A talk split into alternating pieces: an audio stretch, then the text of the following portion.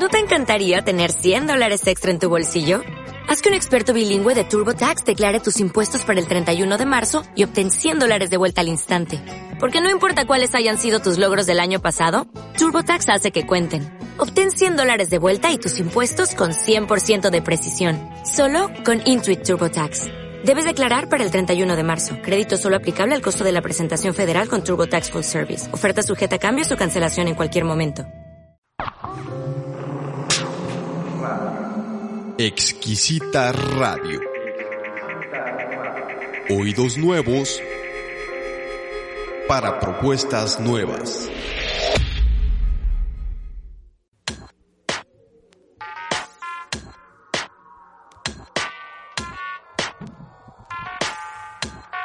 Bienvenidos a Asociación Libre, un espacio de diálogo entre el psicoanálisis y la filosofía que nos acerca a las problemáticas que nos afectan en la vida cotidiana de manera abierta, sencilla y libre.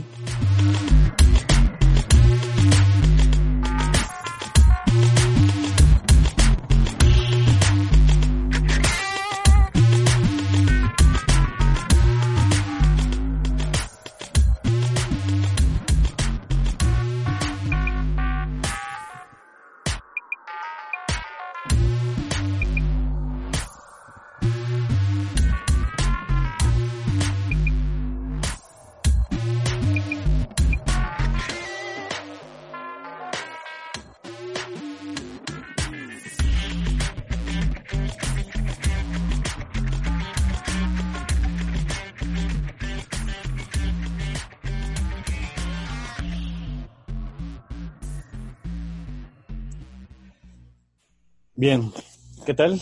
Buenas tardes, buenas tardes, noches. Bienvenidos, bienvenidas sean a una emisión más de Asociación Libre, programa de radio por internet.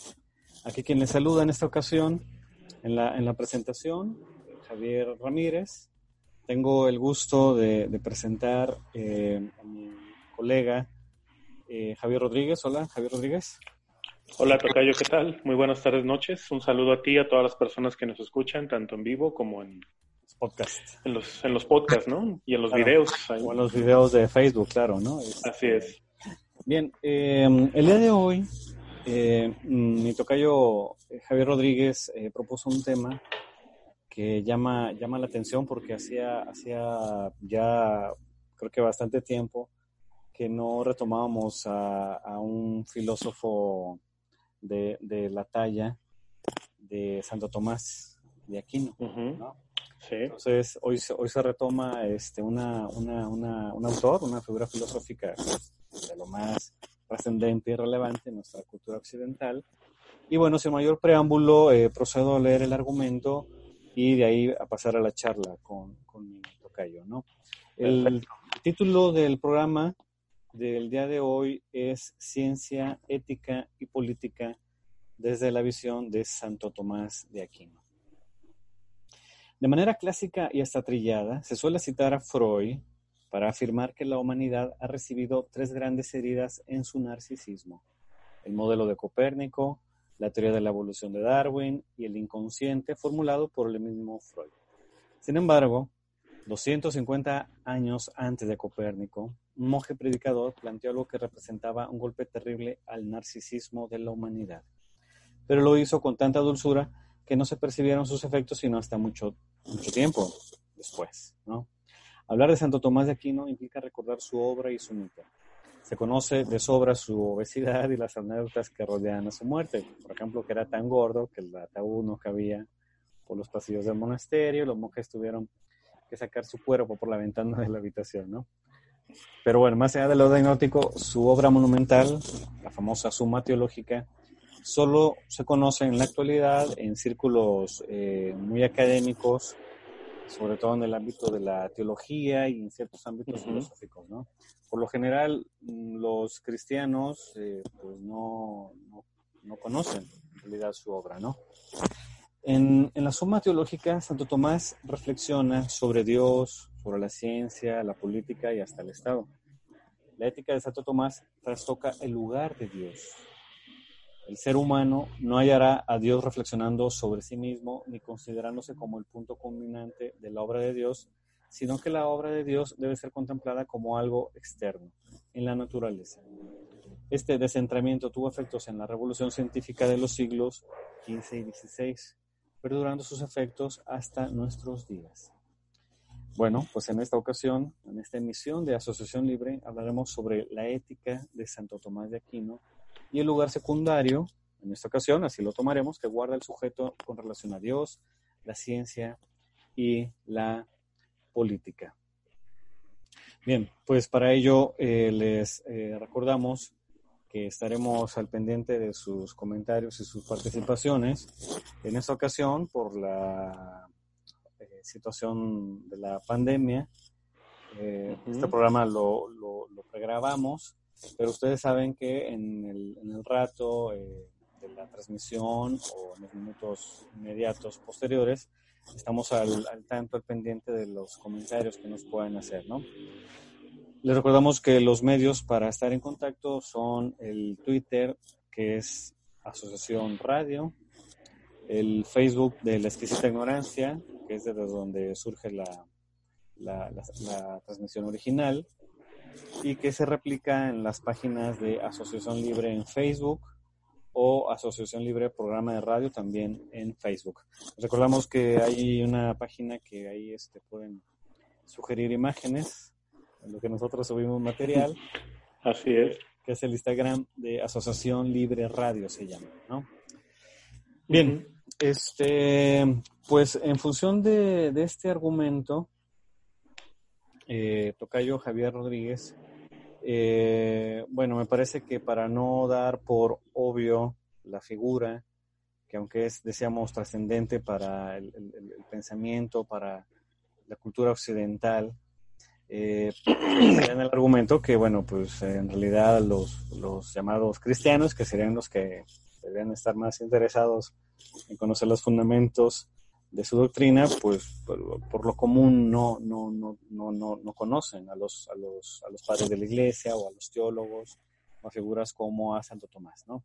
me parece que podríamos empezar, Tocayo, por, eh, por dar una introducción acerca de, bueno, ¿qué nos interesa de, de, este, de este autor? ¿Quién fue Santo Tomás de Aquino? Bueno, Tocayo, eh, para no, como dices tú, para no darlo por obvio, eh, hay que entender que, eh, más allá de la práctica religiosa, dentro del cristianismo hubo una serie de movimientos filosóficos muy, muy interesantes. Y esa, esa disputa eh, que normalmente se observa de manera muy, ¿cómo decirlo?, muy apasionada, ¿no? Dentro de los círculos académicos, esa disputa epistemológica, ¿no? Entre el, entre el platonismo y el aristotelismo, eh, también se ve en los círculos cristianos. Em, eh, digamos que los dos ah, filósofos cristianos más conocidos, que son San Agustín de Hipona y Santo Tomás de Aquino, eh, representan esa disputa ¿no? entre el aristotelismo y el platonismo. Aunque están separados por casi mil años, San Agustín de Hipona vivió por ahí del año 400 y Santo Tomás nació en 1224 son más de 800 años, ¿no? La diferencia entre Santo Tomás y San Agustín. ambos representan, ¿no? Como estas dos polaridades. Eh, la idea de que el conocimiento viene, eh, eh, más bien que el conocimiento es producto del sujeto, el sujeto que mira hacia sí mismo, o que el sujeto mira hacia afuera. en este caso, bueno, San Agustín pensaba que, el, retraimiento del sujeto hacia sí mismo era lo que le iba a dar el conocimiento de Dios. Santo Tomás planteó lo contrario, ¿no? Mirar la naturaleza, mirar la evidencia, mirar hacia afuera, es lo que nos daría la, evidencia de, la existencia de Dios. Entonces, eh, en este sentido, eh, Santo Tomás de Aquino representa, digamos, la vertiente más aristotélica de la filosofía cristiana. Eh, Santo Tomás fue un autor medieval. Él nació en una localidad que se llamó Rocaseca, en Italia, en el año 1224 y murió en el monasterio de Fosanova en 1274, a los 52 años, si mal no estoy haciendo cuentas. Eh, él fue eh, fraile, fue filósofo, fue teólogo, perteneció a la orden de los predicadores, bueno, en aquel momento se llamaban predicadores, ahora se les conoce más bien como dominicos, e intentó vincular la filosofía aristotélica con el cristianismo. Lo hizo, a, mi juicio, bastante bien. Hay algunas cuestiones ahí que se le critican. No, nos vamos a centrar tanto en eso, más bien en algunas cuestiones derivadas de, sus planteamientos. Eh, pero su pensamiento fue tan, digamos, tan relevante para el cristianismo que actualmente eh, cuenta con los grados de doctor angélico, doctor común, o sea, doctor para todos, y doctor de la humanidad, además de ser santo, ¿no? De la, de la Iglesia Católica. Eh, comentábamos al principio que hay algunas anécdotas chistosas, ¿no? Con respecto a su, a su fisonomía.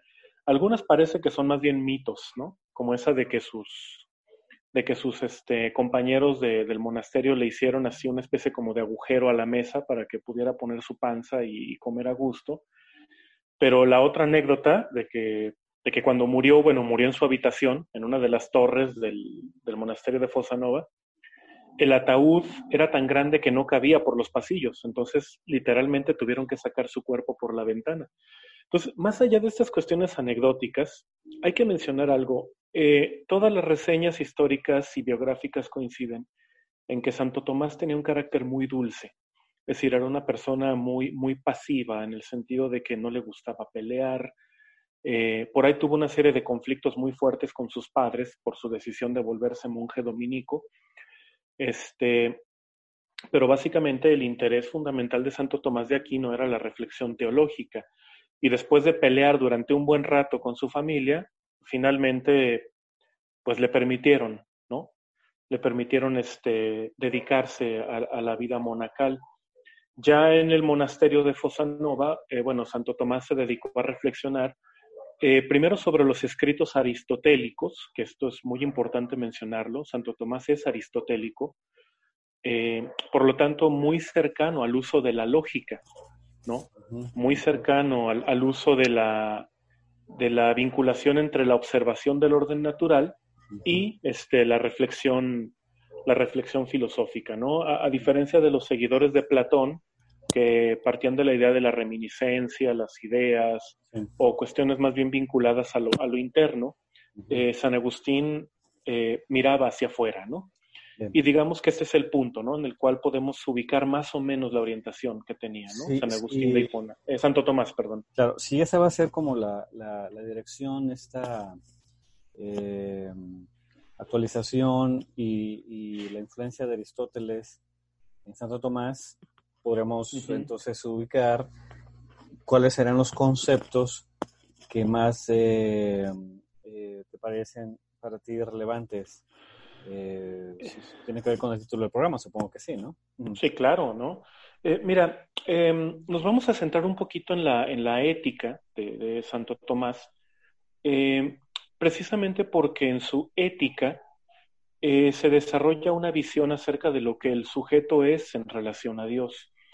Mencionábamos al principio que, bueno, se suele citar a Freud para hablar de las tres heridas al narcisismo de la humanidad, pero mucho antes, mucho antes del modelo heliocéntrico de Copérnico, eh, Santo Tomás quitó a Dios, a, lo mejor no con esas palabras, pero quitó a Dios del centro de la, de la, de la reflexión filosófica, ¿no? Es decir, eh, Santo Tomás entendía que la observación de la, no la observación, perdón, sino la comprensión de la naturaleza de Dios tenía que venir de, una, de, un, de un lugar que no implicara la centralidad de Dios en la reflexión, ¿sí? Y como consecuencia, eh, la no centralidad del sujeto que pensaba. Por, por, supuesto que en ese momento San Agustín, Santo Tomás, perdón, no hablaba de sujetos, ¿no? Hablaba de, pues bueno, de la persona, ¿no? Del pensamiento. Eh, hay que mencionar que Santo Tomás no solamente escribió sobre ética. La, Suma Teológica es un libro impresionante es un ladrillo como de mil páginas, está, así, ¿no? Eh, y, en ese libro no solamente se habló sobre ética, no solamente habló sobre Dios, habló sobre derecho, eh, habló sobre política. Eh, y Santo Tomás consideraba que la, la, ética y la política eran, perdón, la política y el derecho eran fundamentales para establecer una, una ética. entonces, bueno, Él era un gran estudioso de Aristóteles y consideraba que ciertos preceptos de la lógica aristotélica eran congruentes con el cristianismo. Eh, estos tres eh, conceptos fundamentales, había tres conceptos fundamentales, eran la eudemonía, la teleología y el intelectualismo. Estos son tres conceptos aristotélicos que Santo Tomás rescató para la ética. ¿En qué consisten? Bueno, el primero de ellos es la eudemonía, decíamos, es un concepto aristotélico. Eh, doy una pequeña cita ¿no? de la Suma Teológica de Santo Tomás. Dice, todo el que es capaz de vivir de acuerdo con su propia elección debe fijarse un blanco para vivir bien, honor o gloria o riqueza o cultura, y manteniendo sus ojos en él todos sus actos, pues el no ordenar la vida a un fin es señal de una gran necedad. Eh, este primer principio aristotélico, que es la eudemonía, nos dice básicamente que todo lo que se plantea en la vida de los seres humanos debe tener una finalidad. Es decir, debe haber una, conciencia, debe haber una, una certeza de cuál es la finalidad de todo acto humano. Eh, ese es el primer principio aristotélico. El segundo principio es la teleología. Eh, Santo Tomás consideraba que todas las cosas tienen una finalidad. Este argumento, eh, más que hablar de una intencionalidad de la persona o de, algún, de algún hombre o mujer, habla más bien de una cuestión de, de carácter este, de las causas finales, por qué las cosas existen. Entonces, este segundo principio complementa al primero, ¿no? Desde la voluntad de los seres humanos, todos los actos, todas las cosas que se hacen deben tener una, una, este, em, una finalidad, ¿no? Una finalidad consciente. Pero las cosas, las cosas no, no animadas, también tienen una finalidad, es decir, las cosas existen porque tienen un fin. El primero es la eudomonía, el segundo es la teleología. Mientras que el tercero, el tercer principio aristotélico, y este es el más eh, importante o el más relevante, es el intelectualismo. Es decir, es la postura de quienes dan la preeminencia al intelecto frente a lo afectivo y frente a lo volitivo. Santo Tomás pensaba que no se podía amar a Dios este, de manera eh, meramente, ah, ¿cómo le podemos llamar? Emocional, ¿no? Eh, tenía que ver, e, el amor a Dios solo se podía hacer desde la razón. Santo Tomás no entendía o no creía, mejor dicho, e, e, él, pensaba que el amor a Dios debía ser un amor intelectual. Dicho de otra manera, el amor irracional, ese amor que se profesa únicamente desde lo emocional, no es un amor en el cual eh, las personas o los sujetos puedan ser claramente conscientes de lo que están haciendo. Cuando uno ama irracionalmente, también eh, ama de manera descuidada, ¿no? Ese es el motivo por el cual eh, Santo Tomás entendía que el intelectualismo debe ser, digamos, un principio básico en la vida de todos los hombres y en la, en la, en la, este, un principio básico en toda forma de amar a Dios. Entonces, estos tres principios aristotélicos, la eudemonía, la teleología y el intelectualismo, son los que, los que este, propone Santo Tomás como fundamentos aristotélicos, ¿no? Para entender la forma en cómo los seres humanos eh, deben guiar, ¿no? Su vida hacia el amor a Dios, Tocayo. Eh, sí. Eh, tú dices entonces que estos conceptos que, que él retoma y da también como su matiz, eh, serán el fundamento de, de, una, de una ética, ¿cierto? Así es. Así una ética obviamente basada también en los principios del cristianismo, ¿no? Es ahí donde se combinan. De hecho, estos tres principios aristotélicos eh, los consideraba San Agustín como congruentes con el cristianismo. Aunque el, el tercero, el del intelectualismo, eh, por ahí puede tener sus, sus bemoles, ¿no? Eh, pero efectivamente Santo Tomás pensaba que no se puede amar a Dios si no es a través de la razón. Entonces, eh, el amor a Dios, de acuerdo a Santo Tomás, no debe ser irracional, no debe ser meramente emocional, debe estar basado en la razón. De ahí que, bueno, eh, entendiera que los principios, esos tres principios aristotélicos estuvieran vinculados directamente al cristianismo o que fueran congruentes, ¿no? Con el, con el cristianismo. Sí. Este, bueno, ya, ya podemos comentar un poco más adelante qué, consecuencias, digamos, prácticas tendría esto.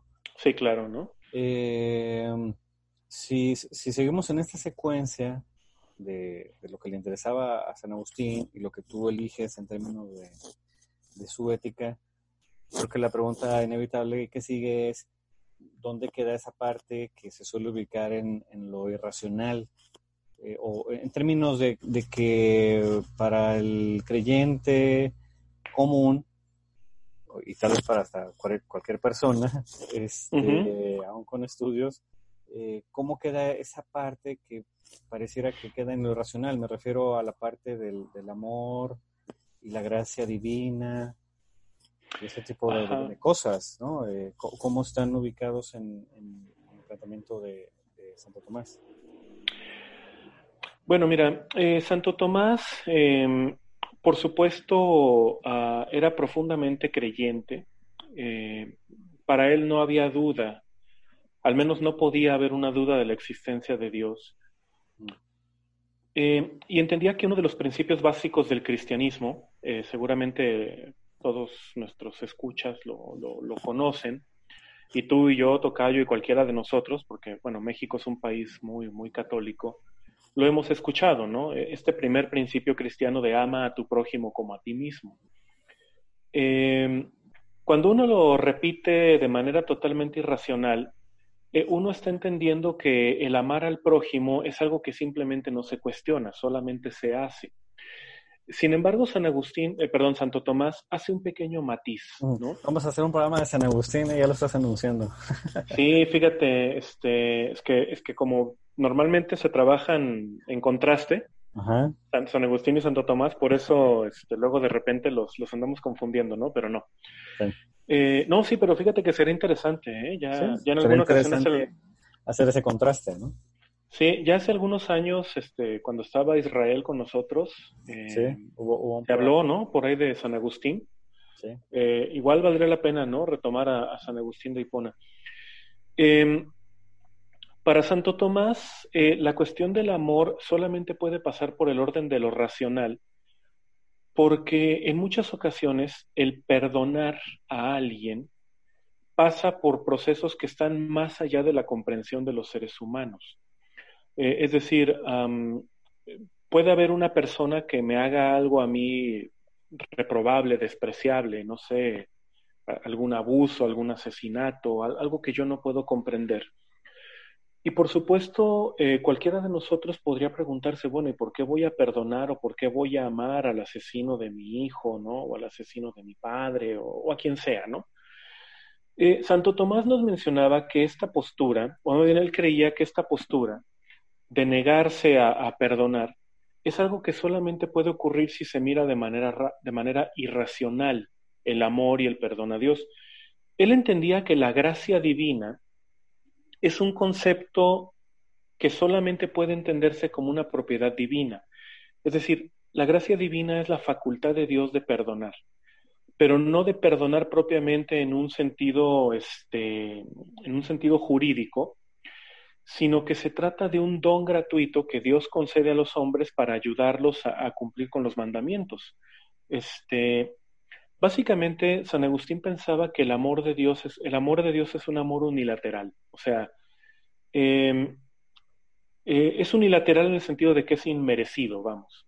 Eh, los seres humanos eh, hacemos, pensamos o decimos cosas que nos vuelven inmerecedores del amor de Dios, y sin embargo Dios bajo su inmensa sabiduría, de acuerdo a la perspectiva de Santo Tomás, tiene esta facultad, no de perdonar irracionalmente, sino de perdonar en el sentido de que al ser la gracia un don propio de la divinidad, es capaz de entender más allá de las motivaciones meramente terrenales.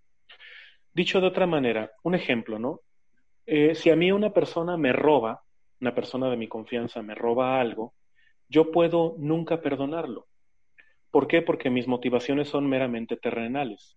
En cambio, Dios puede perdonar el, pecado del robo porque entiende cuáles son las motivaciones no, no racionales de la persona que ha robado. Nos decía Santo Tomás, esto, la capacidad de entender el motivo la capacidad de entender aquello por debajo de la razón, es una facultad divina.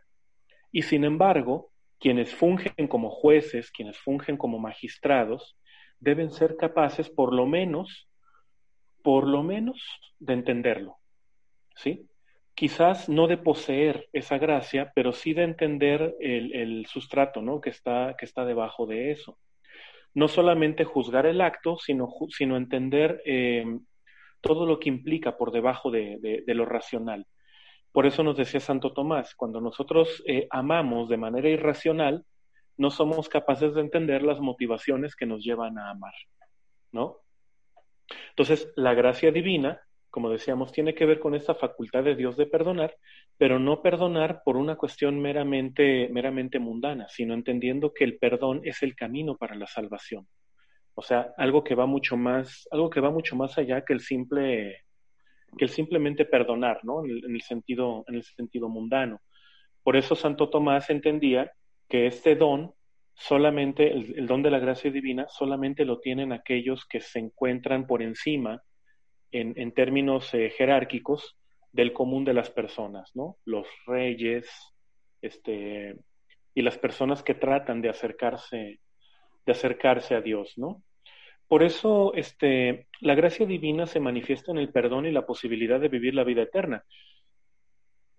Para no darle muchas vueltas, toda forma de acceder a la gracia divina es mediante la contemplación de la obra de Dios, comprendiendo aquello que los hombres hacen en términos racionales, es que uno entiende la complejidad del plan divino con los hombres. No, no sé si me explico, Tocayo, ¿no? Eh, pero es una cuestión que va mucho más allá del simplemente, sí, te perdono, ¿no? O sea, no, el perdón tiene que ver con la capacidad de comprender la complejidad de las motivaciones humanas. Bien, y eso le, le, le quitaría este carácter irracional o emotivo o incluso vacío al acto del Ajá. Sí, le, le, quitaría, digamos, la naturaleza impulsiva o, o, inclusive esta cuestión de perdonar por tenerle miedo a Dios, ¿no? Eh, eh, de que, bueno, si yo sigo este mandato cristiano de ama a tu prójimo como a ti mismo, pero no reflexiono racionalmente sobre lo que significa, entonces yo amaré de forma irracional sin comprender lo, lo, complejo que resulta, ¿no? El, el, perdón.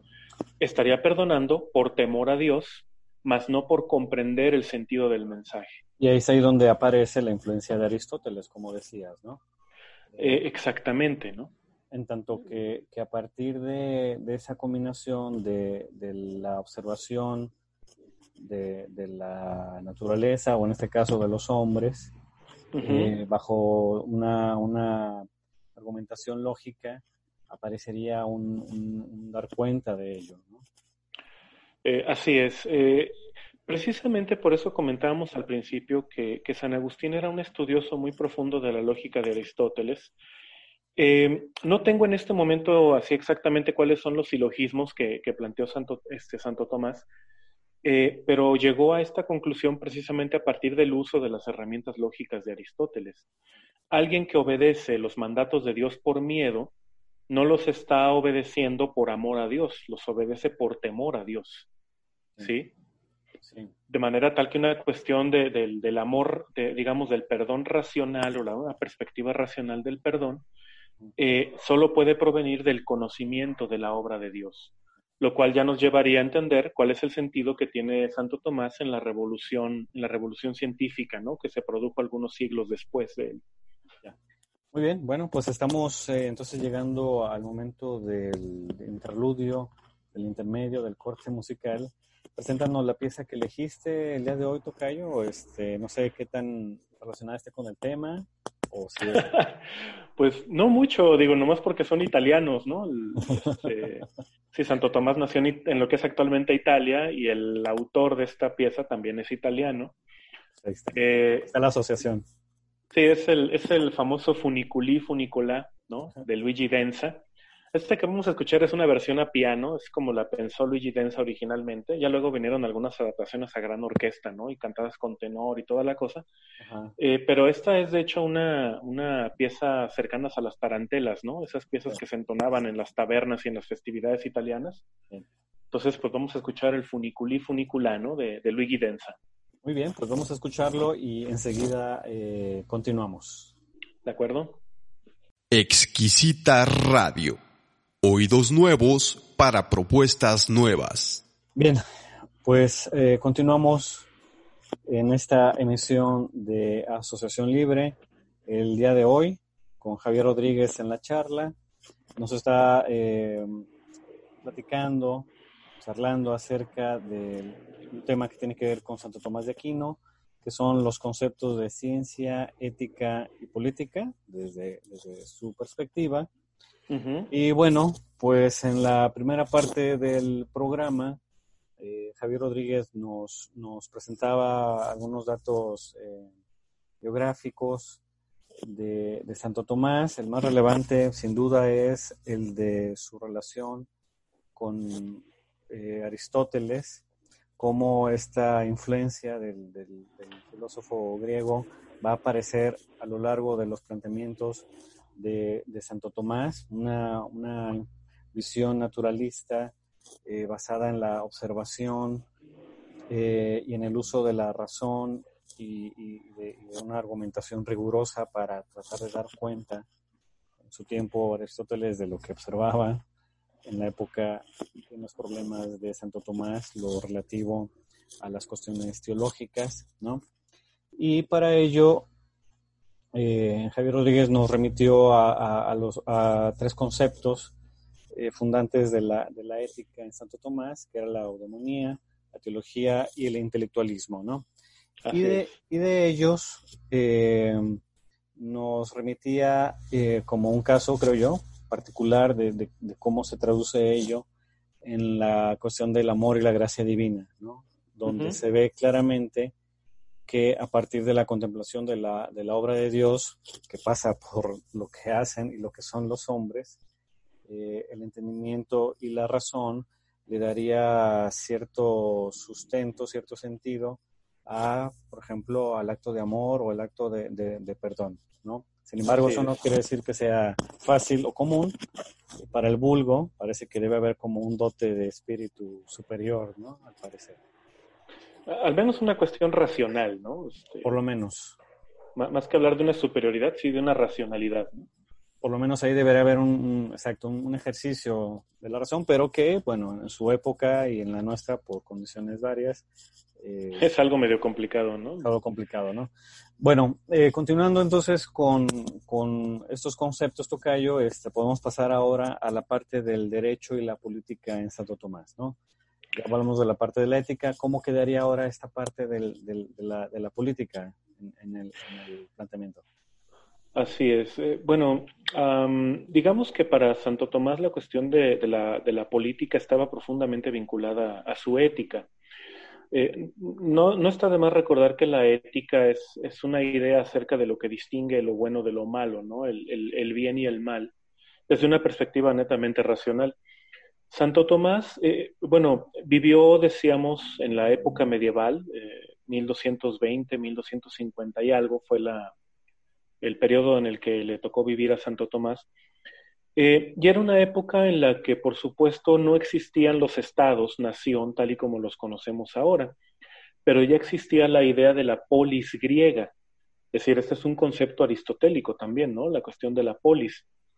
Eh, Santo Tomás pensaba que el Estado, así con, con mayúscula, ¿no? La idea del, del, gobierno, se encontraba prefigurado en la naturaleza humana. O sea, como el ser humano es un ser social, crece moralmente en una sociedad.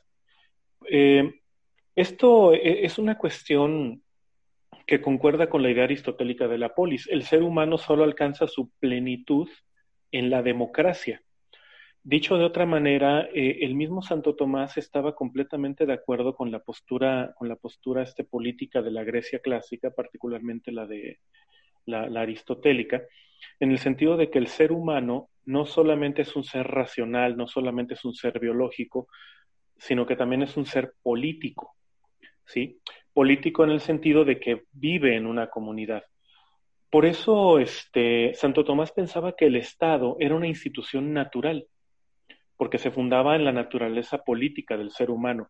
Eh, mencionábamos en el bloque anterior, Tocayo, que, que este concepto de la gracia divina debía ser comprendido por reyes y gobernantes. Tú mencionabas hace un instante, y tienes mucha razón, se requiere, digamos, de ciertas facultades intelectuales para, para poder contemplar la obra de Dios, pero quienes poseen esas obras, esas este, facultades intelectuales son también aquellos que tienen el poder de regular ¿no? la, la, convivencia o la vida entre los hombres. Eh, precisamente porque el Estado es algo que forma parte sustancial de la naturaleza humana. De ahí que Santo Tomás pensara que el Estado era necesario para el desarrollo pleno de las facultades morales de los seres humanos.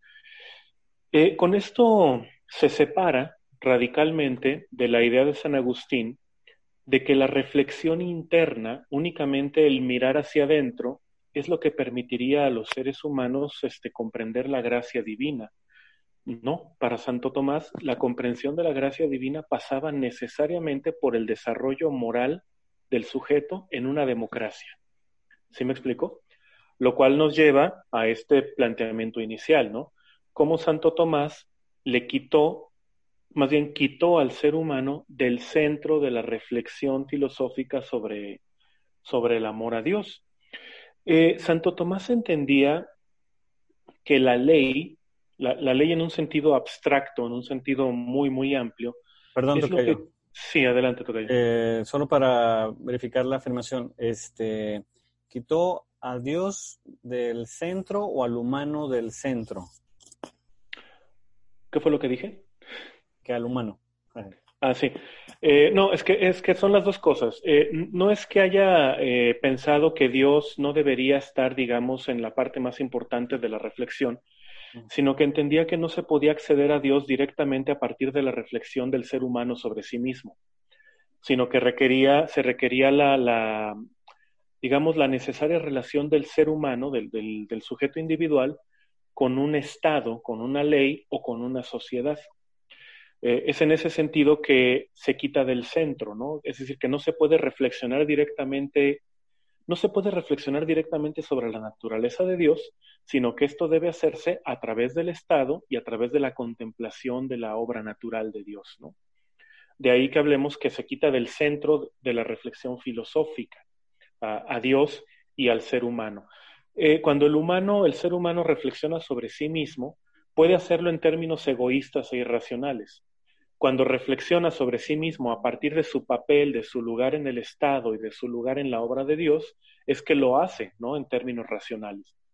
Eh, de ahí que, bueno, eh, San Agustín, perdón, yo sigo con, con la confusión, ¿no? Y Santo Tomás entendía que la ley es decir, aquello que convierte al Estado en una democracia es la forma en cómo el ser humano se puede acercar a Dios a través de la observación de las leyes morales, ¿no? De la, de la em, de las leyes naturales, vamos, mm. ¿sí? Eh, de ahí que en ese sentido, bueno, todo derecho humano, toda eh, capacidad, toda posibilidad de acción humana debe deducirse de la ley natural, es decir, las leyes de Dios para la naturaleza. Cuando nosotros colocamos una ley que no corresponde a, las leyes naturales, de lo que hablamos es de una imposición tiránica, ¿no? De algo que está, digamos, alejándose de la obra de la obra de Dios. Pienso, por ejemplo, en, em, en estas pedagogías, ¿no? Que tratan de adelantar el desarrollo del niño por ejemplo, ¿cuál sería la naturaleza de un niño de dos años, no? Jugar, gritar, moverse, etcétera, etcétera. Y si tú le colocas una pedagogía que trata de hacer que el niño, por ejemplo, aprenda danza clásica a los dos años, eh, no solamente estás contraviniendo el desarrollo natural del niño, sino que además estás imponiendo algo que no tiene nada que ver con la naturaleza del niño. Es decir, esa es una imposición tiránica. Y lo mismo aplicaría, por ejemplo, para los gobernantes, ¿no? Santo Tomás entendía que la ley, que la observación de la ley natural es lo que le permite a los seres humanos acercarse a Dios. ¿Y cómo se puede observar la ley natural? A través de la observación y la contemplación, fundamentado en la lógica aristotélica.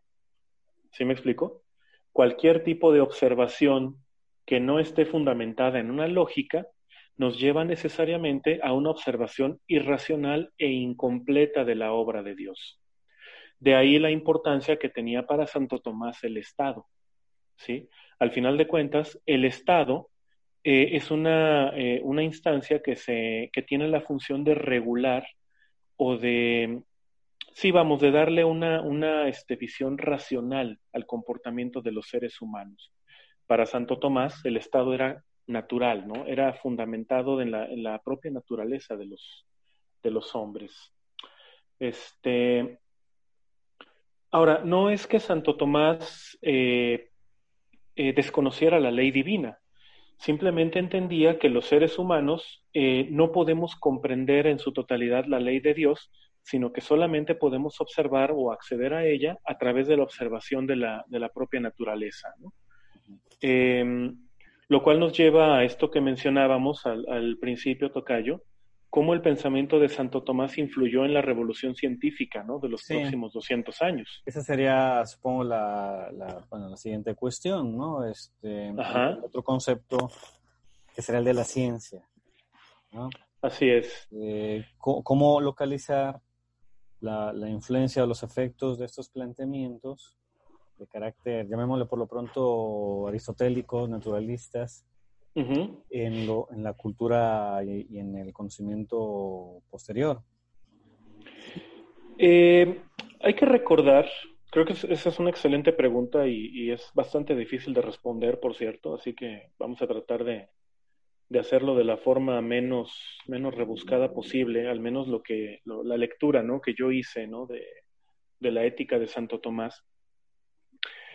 Eh, para Santo Tomás, decíamos, no hay manera de conocer directamente la gracia divina porque la gracia divina es un don de Dios. Pero la forma que tenemos de conocer o de acercarnos a esta gracia divina es a través de la observación de la obra de Dios, mirando hacia afuera, mirando la naturaleza. Hay una novela, no, recuerdo ahorita el nombre, eh, averiguo, ¿no? Por ahí el, el, dato, eh, donde un, investigador está, tratando de esclarecer una serie de crímenes y resulta que el culpable de los crímenes era un monje eh, que vivía ahí en el monasterio. No, no es el nombre de la rosa, ¿eh? es, otra, porque es la que luego, luego, luego viene a la, a la cabeza, ¿no? Eh, y resulta que el, que el, investigador descubre al asesino por una cuestión meramente circunstancial. al final de la novela, le pregunta el asesino al investigador, cómo me descubrió. Y el investigador le dice, porque usted dijo, como monje, como, como estudioso de, la, de Dios, usted dijo que el amor a Dios tenía que ser irracional. Y le dice el investigador, eso es mala teología, ¿no? No se puede amar a Dios si no es desde una perspectiva netamente racional, comprendiendo su obra, ¿sale? Lo cual provoca un cortocircuito porque generalmente se entiende que el amor a Dios debe ser un amor irrestricto, un amor eh, no pensado, solamente sentido, ¿no? No, no, no. o con los místicos, ¿no? Este, Así es. Incluso. Eh, ándale, exacto, ¿no? Como, como ese amor místico que, que no se explica. Eh, lo que nos decía Santo Tomás es lo siguiente, que Dios tenga misterios irresolubles no es motivo para no tratar de entenderlos, al menos dentro de los alcances del, conocimiento humano. De ahí que luego, durante la revolución científica de los siglos XV y XVI, hubiera un astrónomo, e, es un ejemplo muy concreto, ¿no? Y me gustaría retomarlo, eh, que fue Johannes Kepler, eh, Kepler fue un astrónomo que descubrió eh, las leyes del movimiento planetario casi 300 años después de, la, existencia de Santo Tomás de Aquino. Eh, Johannes Kepler era profundamente religioso, era una persona muy, muy creyente en Dios. Y él intentaba descubrir las leyes del movimiento planetario, por qué los planetas se movían como se movían. En aquella época, los únicos planetas que se, que se conocían eran los seis primeros, ¿no? Este, mm. Eh, Mercurio, Venus, la Tierra, Marte, Júpiter y Saturno. Eran los planetas que se conocían en aquella época. Neptuno y Urano se descubrieron 200 años después, ¿no? Sin embargo, Kepler observó algo eh, que no podía explicar con el sistema, el sistema clásico el sistema geométrico clásico de Euclides. Los planetas más lejanos al Sol se movían más lentamente que los más cercanos. Es decir, Mercurio completaba una órbita muy rápida y en cambio los planetas más alejados como Júpiter se movían mucho más lento. Eh, y Kepler descubrió algo que es muy interesante. Descubrió que los planetas se mueven más rápido cuando están en ciertas posiciones y se mueven más lento cuando están en ciertas otras. Esto contradecía la idea, eh, digamos, centralista que tenía en ese momento Kepler y prácticamente todos los científicos acerca de la obra de la obra de Dios. ¿Cuál es el asunto aquí? Kepler durante mucho tiempo trató de encuadrar el movimiento de los planetas en las órbitas de carácter netamente circular, con el Sol en el centro de la órbita. Sin embargo, este presupuesto no concordaba con los datos que él tenía. ¿sí?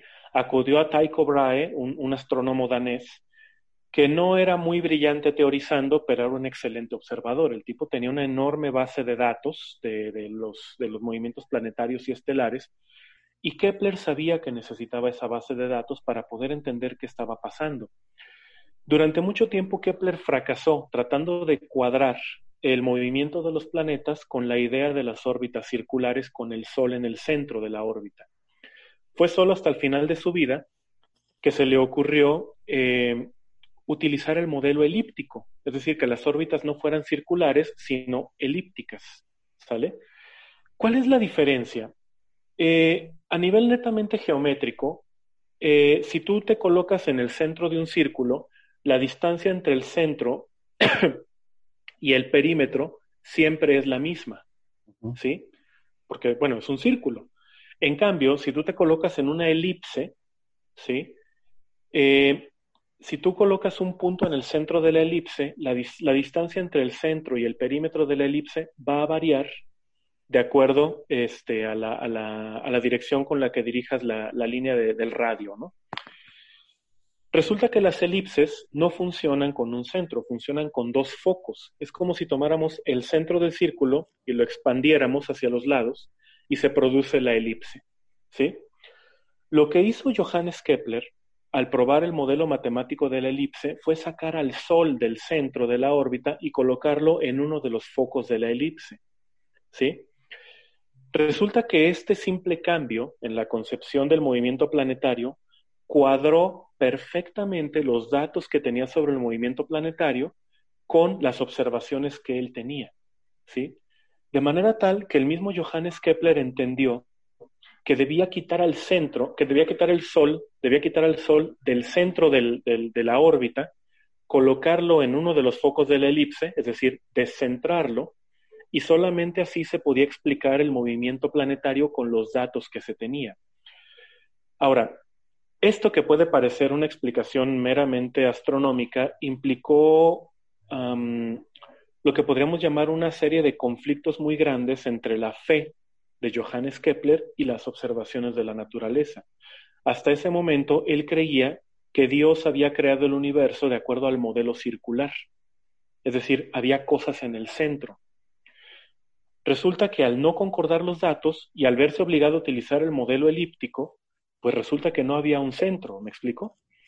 Es decir, se tuvo que, se tuvo que, este, Kepler tuvo que reflexionar acerca de la importancia de no colocar en el centro de la, en el centro de la, de los círculos, este, los referentes gravitatorios.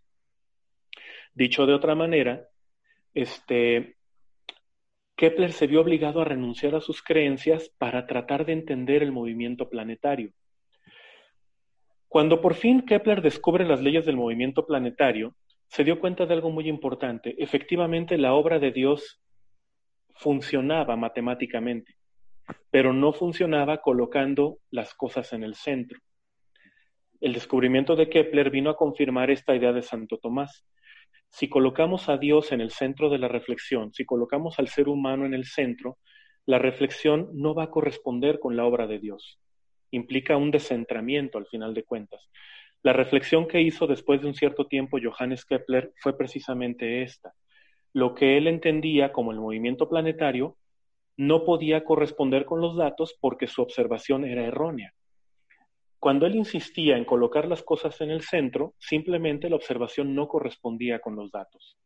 De ahí que este planteamiento este, de Santo Tomás, que fue uno de los, digamos, de los autores que inspiraron a Kepler para la observación de la naturaleza, obligaron a que los astrónomos y los científicos en general, o los nacientes científicos de la época, se centraran más en el dato, es decir, en la observación de la naturaleza, que en la creencia de lo que implicaba un Dios central.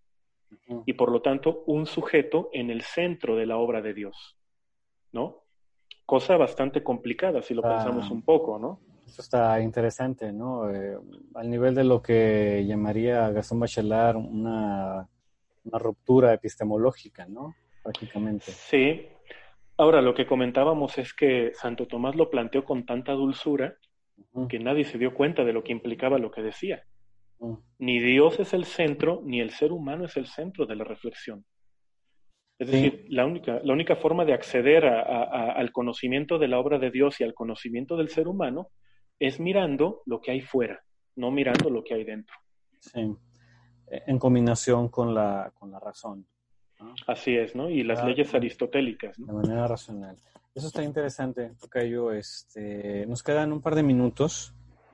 Eh, dado que en el argumento inicial, por si alguien nos sintonizó ya, ya, ya avanzado el programa, eh, en, el, en, el, argumento inicial se, se, planteaba que este descentramiento pues se ha identificado con algunas figuras del pensamiento occidental, ¿no?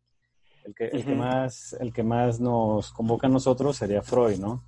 Cuando planteaba estas heridas de narcisismo, de Copérnico, de Darwin y la, la suya como tal, ¿no? Pero eh, estamos viendo con, con este, planteamiento que retomas, que ese descentramiento eh, tiene una genealogía que va de, de Aristóteles a Santo Tomás y de allí a la, a la, a la filosofía de la naturaleza, eventualmente la, la ciencia moderna. Así es. Que, bueno, Freud sería también como un, heredero de este planteamiento, ¿no? Yo, yo creo que sí, ¿eh? ¿eh? incluso me parece que Darwin, Copérnico, eh, Nietzsche, ¿no? Eh, con todo y sus diferencias metodológicas y teóricas, eh, todos partieron de una idea, ¿no? Si nosotros insistimos, a ver, a, si insistimos en ver al ser humano como el centro de la creación, pues simplemente lo que observamos no va a concordar con la existencia, ¿no? Este, el, el, conflicto kepleriano fue terrible. Él tenía una idea muy clara de lo que implicaba la perfección, lo cual tenía como, como punto fundamental la idea del círculo, ¿no? El círculo como la figura geométrica perfecta, digámoslo así y tener que mover el modelo, el modelo astronómico de los círculos a las elipses lo obligó a darse cuenta de que, bueno, la perfección no necesariamente es lo que yo creo que es, sino que la única manera de comprender la gracia divina es observando o comprendiendo las leyes de la naturaleza, ¿no? Lo cual implica un ejercicio de humildad muy grande. Claro, y intelectual también muy, muy, muy, severo, ¿no? Sí. Tres cosas quedan entonces cuestionadas, ¿no? Lo irracional, eh, la idea de la interioridad y la idea del centro. La idea del sujeto en el centro, ¿no? O el centro, el sujeto como centro. ¿no? Bueno, creo que, creo que nos das un, buen punto de partida. Vamos a ver las preguntas del público, este, pero me parece que de entrada deja un referente para que eventualmente hagamos esa comparación con Agustín, que nos estuvo llamando todo, todo el programa, ¿no? Sí. Entonces, Así es, extraeremos, extraeremos esa, ese, ese otro programa, ese otro planteamiento. Por lo pronto estamos terminando, Tocayo, te agradezco tu, tu trabajo, tu, tu planteamiento. Eh, estaremos al pendientes para el próximo programa. No, muchísimas gracias, Tocayo, a ti, a toda la gente que nos escucha. Un saludo a, a Dan y a Ale, que por cuestiones ahí Sí, no pudieron acompañarnos. No pudieron acompañarnos, pero ya esperemos que pronto, ¿no? Estén aquí otra vez. Así es. Bueno, pues entonces terminamos por lo pronto por el día de hoy. Este, cuídense mucho. Este, no solo de la pandemia, sino también de la nueva normalidad. Y lo que viene, ¿no? Este, Así es. Estamos un poco contentos porque por lo pronto no hay partido político de Felipe Calderón. Vamos a ver qué sigue con el tribunal, pero bueno, es motivo de festejar, ¿no? Así es. Bueno, gracias, nos vemos pronto. Nos vemos. Adiós. Bye.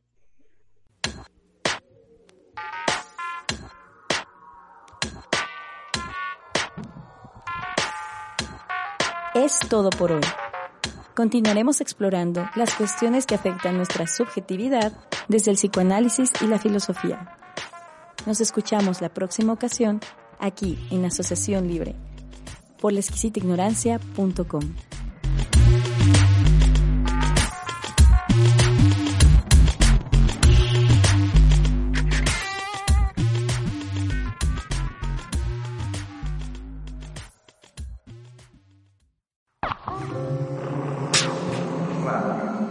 Exquisita Radio. Oídos nuevos para propuestas nuevas.